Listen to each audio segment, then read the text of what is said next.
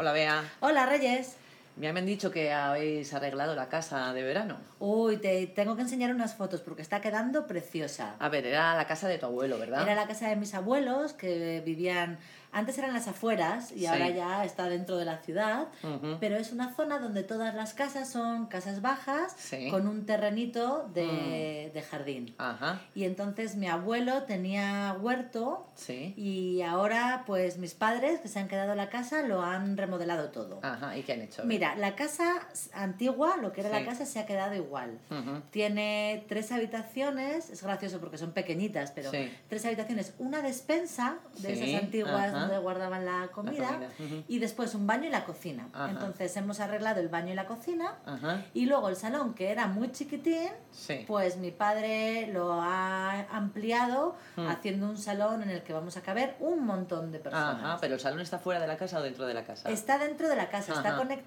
Pero ha cogido el hueco de lo que antes era la cochera. Ah, ah, ah, muy Y bien. entonces han hecho una cochera como anexa Sí. y está ahí el salón. Ajá. El salón está todo rodeado por cristaleras que dan al jardín Ah, qué chulo.